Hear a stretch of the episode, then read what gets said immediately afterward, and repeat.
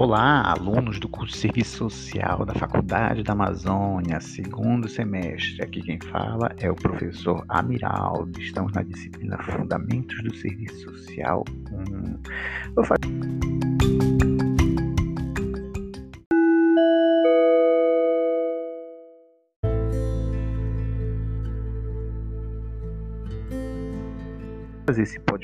aqui para fazer apenas uma introdução acerca de uma coisa muito importante que na história do serviço social foi a primeira referência teórica do serviço social, que foi o neotomismo.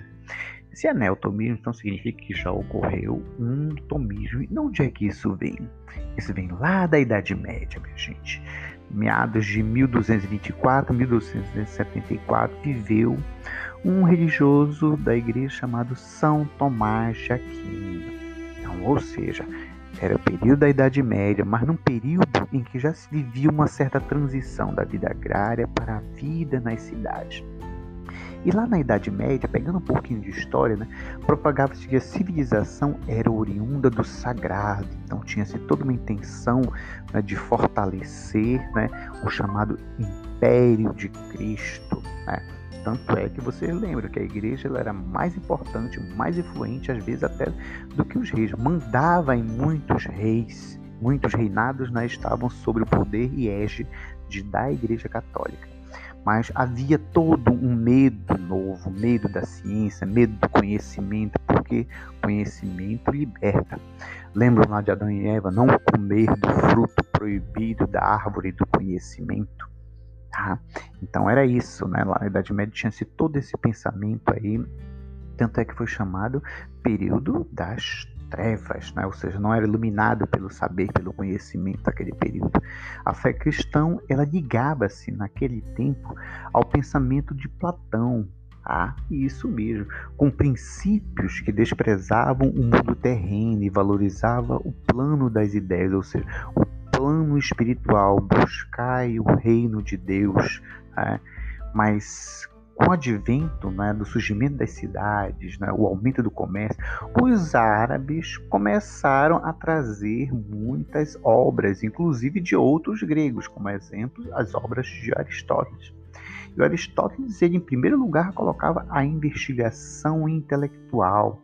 Ele dizia que a realidade material era considerada a fonte primordial do conhecimento. E São Tomás, baseado em Aristóteles, traz a ideia de alma ligada ao corpo. Então, se Platão fazia esse distanciamento, né, por exemplo, assim, o amor platônico, algo incansável, né, então, assim, é, contrariamente, né, São Tomás de Aquino, baseado em Aristóteles, via que alma e corpo estavam intimamente ligados. Então, fé e vida também estavam intimamente ligados. Então, não podia o corpo, a vida terrena, não podia ser desprezado, não podia ser vista como fonte de todo mal, mas precisa justamente fazer com que essa alma ela revigore este humano, revigore a vida das pessoas a partir da doutrina cristã. Então, a razão foi considerada importante, o conhecimento foi considerado importante. Porém, são Tomás de Aquino né, não teve assim grande expressão nesse período, né, mas né, isso acabou sendo modificado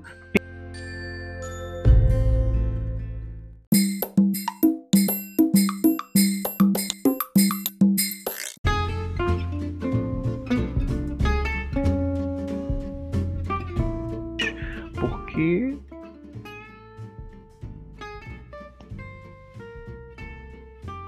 houve o renascimento do tomismo.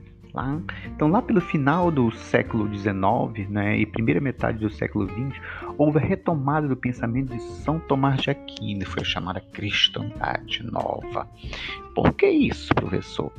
Porque a igreja vinha perdendo muito terreno. Desde o final da Idade Média, a igreja perdeu né, todo aquele aspecto né, de um império poderoso, porque novas classes tinham surgido, novos atores passaram a surgir capitalismo e também o socialismo. Então essas coisas todas elas eram um certo temor né, e fragilizavam a atuação da igreja e a sua importância social, além também da expansão do protestantismo.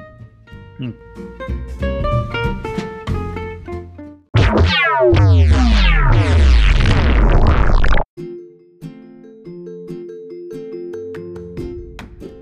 Então, no final do século XIX, a igreja ela tenta rever toda a sua visão e aí ela vai justamente beber na fonte lá de São Tomás de Aquino. Então, surgiu a partir daí o neotomismo.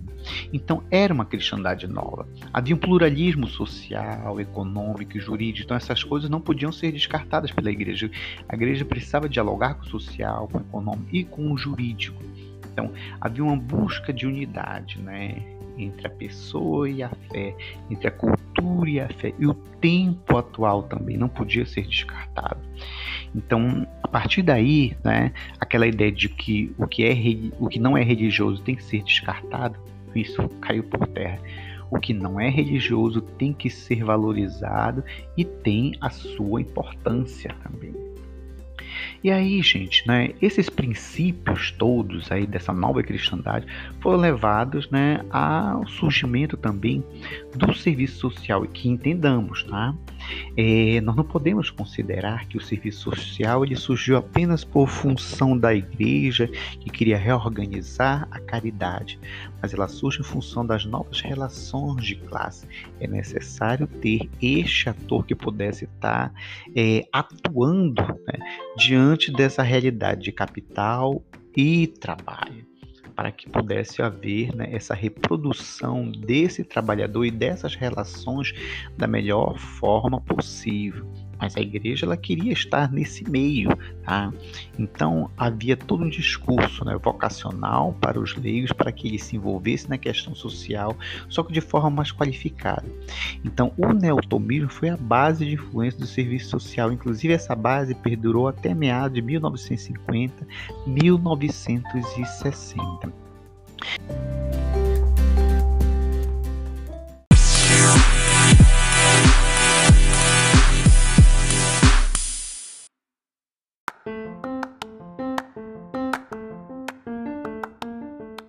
Igreja, né, para fortalecer seu discurso no mundo, passou a criar algumas cartas que são chamadas no meio de encíclicas papais. Então, uma encíclica muito importante né, para esse desenvolvimento do serviço social, para que os leigos pudessem né, se interessar em estudar, em fazer cursos de nível superior para atuar né, diante dessa realidade né, do operariado né, e da caridade, foi a encíclica Rerum Novarum, que surgiu em 1891.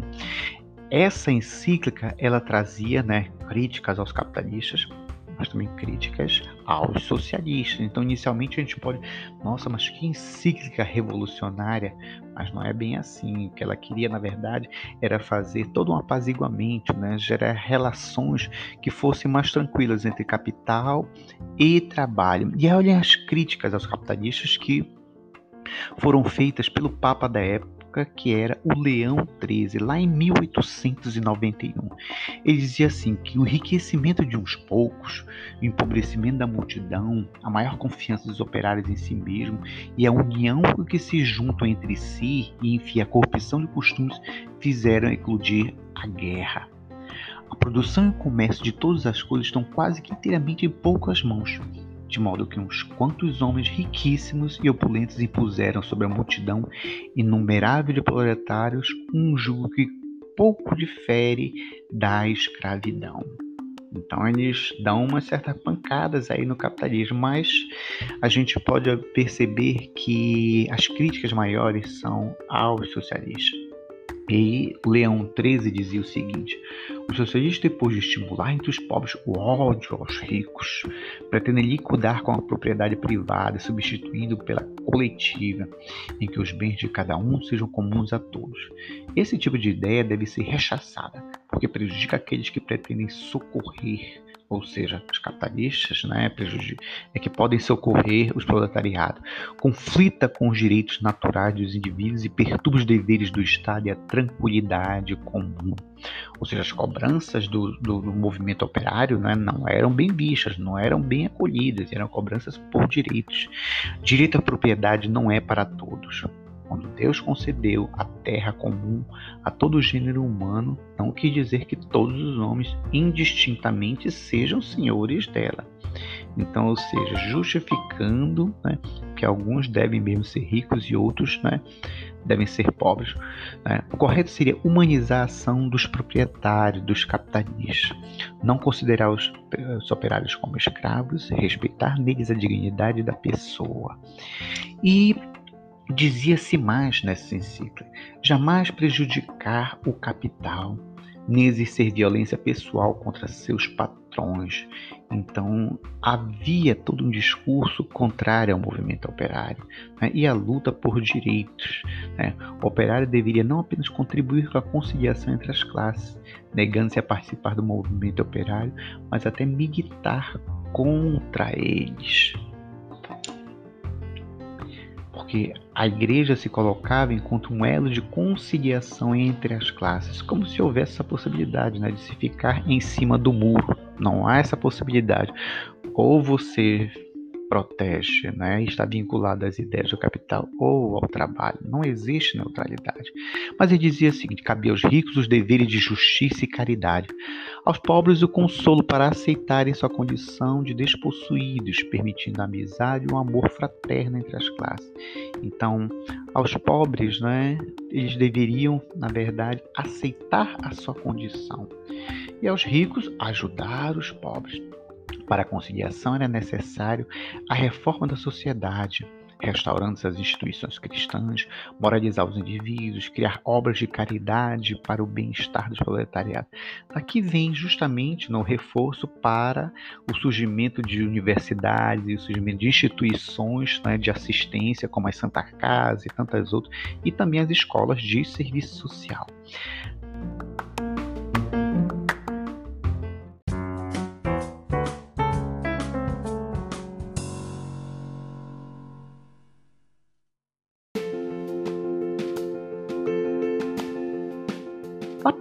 Pelos idos de 1931 surgiu uma nova encíclica chamada Quadragésimo Anos.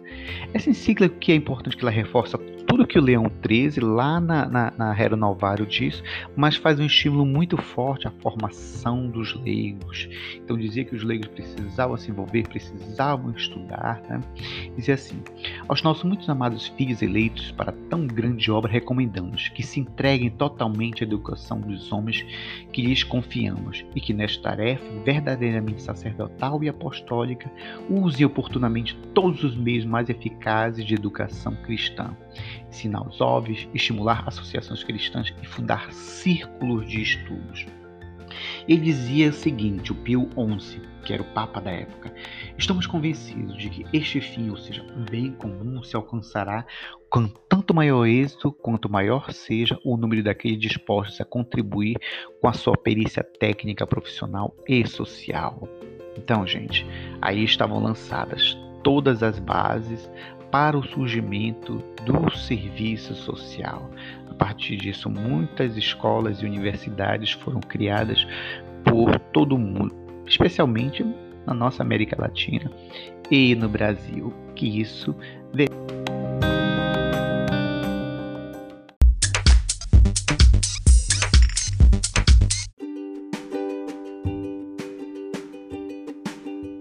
decorrer da nossa disciplina, tá bem? Foram apenas algumas palavras iniciais aqui para vocês compreenderem um pouquinho sobre né, o neotomismo. Um grande abraço, estudem e esse material vocês, caso tenham interesse, podem também verificar né, na obra de Manuel Manrique Castro livro História do Serviço Social na América Latina, um livro de 1989. Um grande abraço a todos. Né? E até a próxima.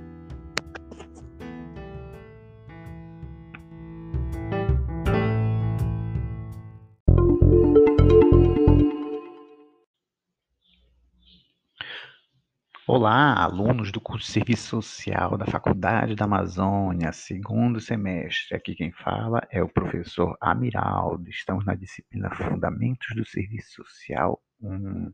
Vou fazer esse podcast aqui para fazer apenas uma introdução acerca de uma coisa muito importante que na história do serviço social foi a primeira referência teórica do serviço social, que foi o neotomismo. Se é neotomismo, então significa que já ocorreu um tomismo. E onde é que isso vem? Isso vem lá da Idade Média, minha gente. Meados de 1224, 1274, viveu um religioso da igreja chamado São Tomás de Aquino. Então, ou seja, era o período da Idade Média, mas num período em que já se vivia uma certa transição da vida agrária para a vida nas cidades. E lá na Idade Média, pegando um pouquinho de história, né, propagava-se que a civilização era oriunda do sagrado. Então tinha-se toda uma intenção né, de fortalecer né, o chamado Império de Cristo. Né? Tanto é que vocês lembram que a igreja era mais importante, mais influente, às vezes até do que os reis. Mandava em muitos reis, muitos reinados né, estavam sobre o poder e égide da igreja católica. Mas havia todo um medo novo, medo da ciência, medo do conhecimento, porque conhecimento liberta. Lembram lá de Adão e Eva, não comer do fruto proibido da árvore do conhecimento? Tá? Então era isso, né? Lá na Idade Média tinha-se todo esse pensamento aí, tanto é que foi chamado período das trevas, né? ou seja, não era iluminado pelo saber, pelo conhecimento daquele período. A fé cristã, ela ligava-se naquele tempo ao pensamento de Platão, tá? isso mesmo, com princípios que desprezavam o mundo terreno e valorizavam o plano das ideias, ou seja, o plano espiritual, buscai o reino de Deus, né?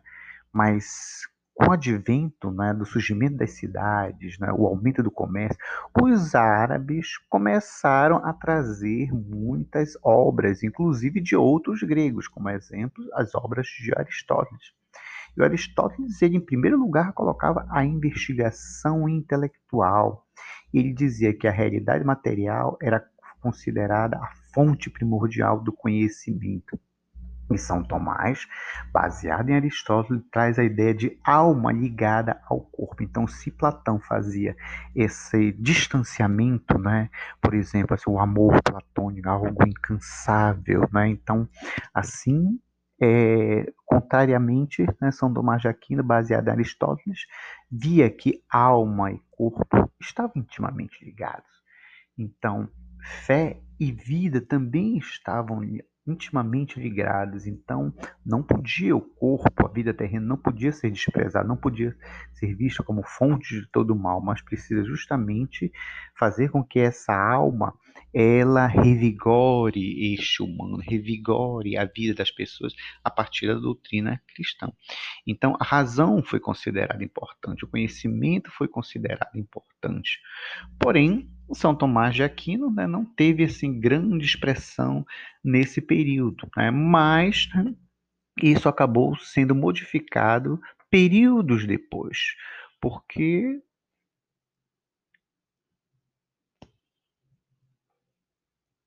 houve o renascimento do tomismo.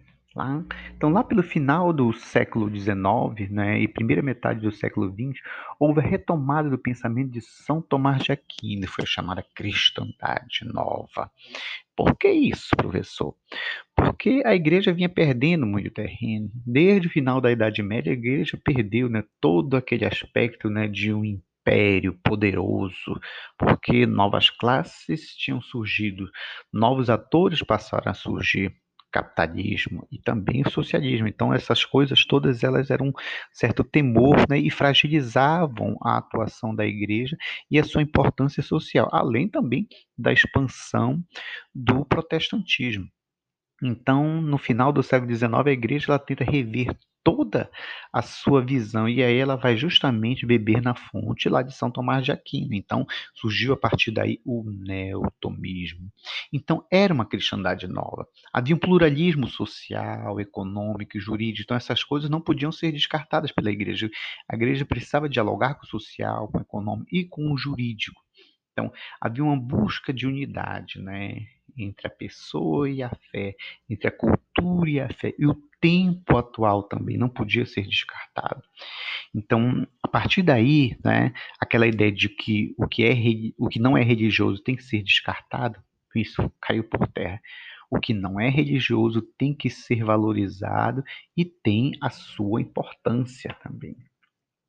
E aí, gente, né, esses princípios todos aí dessa nova cristandade foram levados, né, ao surgimento também do serviço social, que entendamos, tá? É, nós não podemos considerar que o serviço social ele surgiu apenas por função da igreja que queria reorganizar a caridade, mas ela surge em função das novas relações de classe.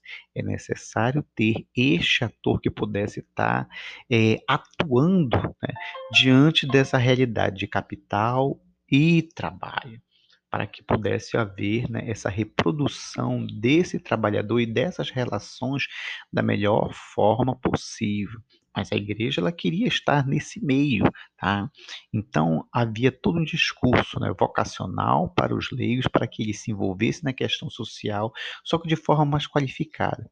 Então o neotomismo foi a base de influência do serviço social. Inclusive essa base perdurou até meados de 1950, 1960. E a igreja, né, para fortalecer seu discurso no mundo, passou a criar algumas cartas que são chamadas no meio de encíclicas papais. Então, uma encíclica muito importante né, para esse desenvolvimento do serviço social, para que os leigos pudessem né, se interessar em estudar, em fazer cursos de nível superior para atuar né, diante dessa realidade né, do operariado né, e da caridade, foi a encíclica Rerum Novarum, que surgiu em 1891. Essa encíclica ela trazia né, críticas aos capitalistas, mas também críticas aos socialistas. Então, inicialmente, a gente pode, nossa, mas que encíclica revolucionária! Mas não é bem assim. O que ela queria, na verdade, era fazer todo um apaziguamento, né? gerar relações que fossem mais tranquilas entre capital e trabalho. E olhem as críticas aos capitalistas que foram feitas pelo Papa da época época, que era o Leão XIII, lá em 1891. Ele dizia assim que o enriquecimento de uns poucos, o empobrecimento da multidão, a maior confiança dos operários em si mesmo e a união que se juntam entre si e, enfim, a corrupção de costumes fizeram eclodir a guerra. A produção e o comércio de todas as coisas estão quase que inteiramente em poucas mãos de modo que uns quantos homens riquíssimos e opulentos impuseram sobre a multidão inumerável de proletários um jugo que pouco difere da escravidão. Então eles dão umas certas pancadas aí no capitalismo, mas a gente pode perceber que as críticas maiores são aos socialistas. E Leão XIII dizia o seguinte: os socialistas, depois de estimular entre os pobres o ódio aos ricos, pretendem liquidar com a propriedade privada, substituindo pela coletiva, em que os bens de cada um sejam comuns a todos. Esse tipo de ideia deve ser rechaçada, porque prejudica aqueles que pretendem socorrer ou seja, os capitalistas, né, é que podem socorrer os proletariados, conflita com os direitos naturais dos indivíduos e perturba os deveres do Estado e a tranquilidade comum. Ou seja, as cobranças do, do, do movimento operário né, não eram bem vistas, não eram bem acolhidas, eram cobranças por direitos. Direito à propriedade não é para todos. Quando Deus concedeu a terra comum a todo gênero humano, não quis dizer que todos os homens indistintamente sejam senhores dela. Então, ou seja, justificando né, que alguns devem mesmo ser ricos e outros né, devem ser pobres. Né? O correto seria humanizar a ação dos proprietários, dos capitalistas, não considerar os, os operários como escravos, respeitar neles a dignidade da pessoa. E Dizia-se mais nessa encíclica: jamais prejudicar o capital, nem exercer violência pessoal contra seus patrões. Então, havia todo um discurso contrário ao movimento operário né, e à luta por direitos. Né. O operário deveria não apenas contribuir com a conciliação entre as classes, negando-se a participar do movimento operário, mas até militar contra eles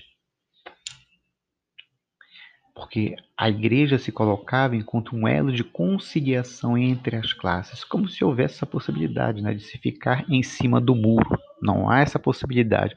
Ou você protege, né, está vinculado às ideias do capital ou ao trabalho. Não existe neutralidade. Mas ele dizia o seguinte: cabia aos ricos os deveres de justiça e caridade, aos pobres o consolo para aceitarem sua condição de despossuídos, permitindo a amizade e o amor fraterno entre as classes. Então, aos pobres, né, eles deveriam, na verdade, aceitar a sua condição. E aos ricos, ajudar os pobres.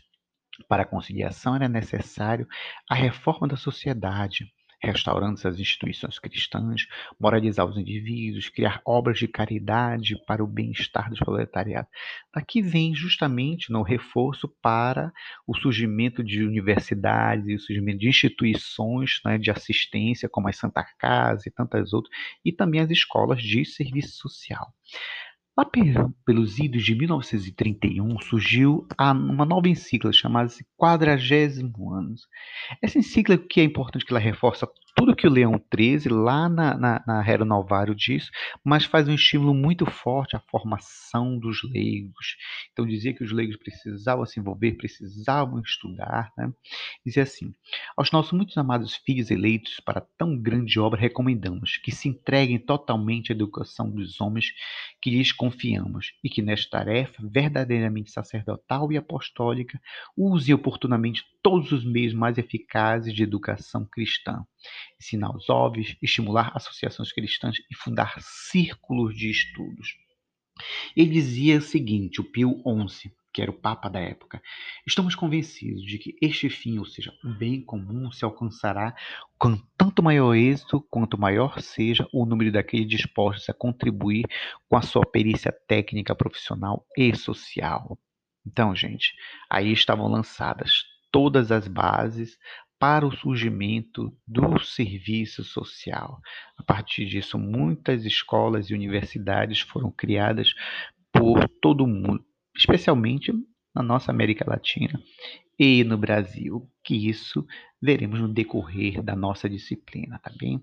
Foram apenas algumas palavras iniciais aqui para vocês compreenderem um pouquinho sobre né, o neotomismo. Um grande abraço, estudem e esse material vocês, caso tenham interesse, podem também verificar né, na obra de Manuel Manrique Castro, livro História do Serviço Social na América Latina, um livro de 1989.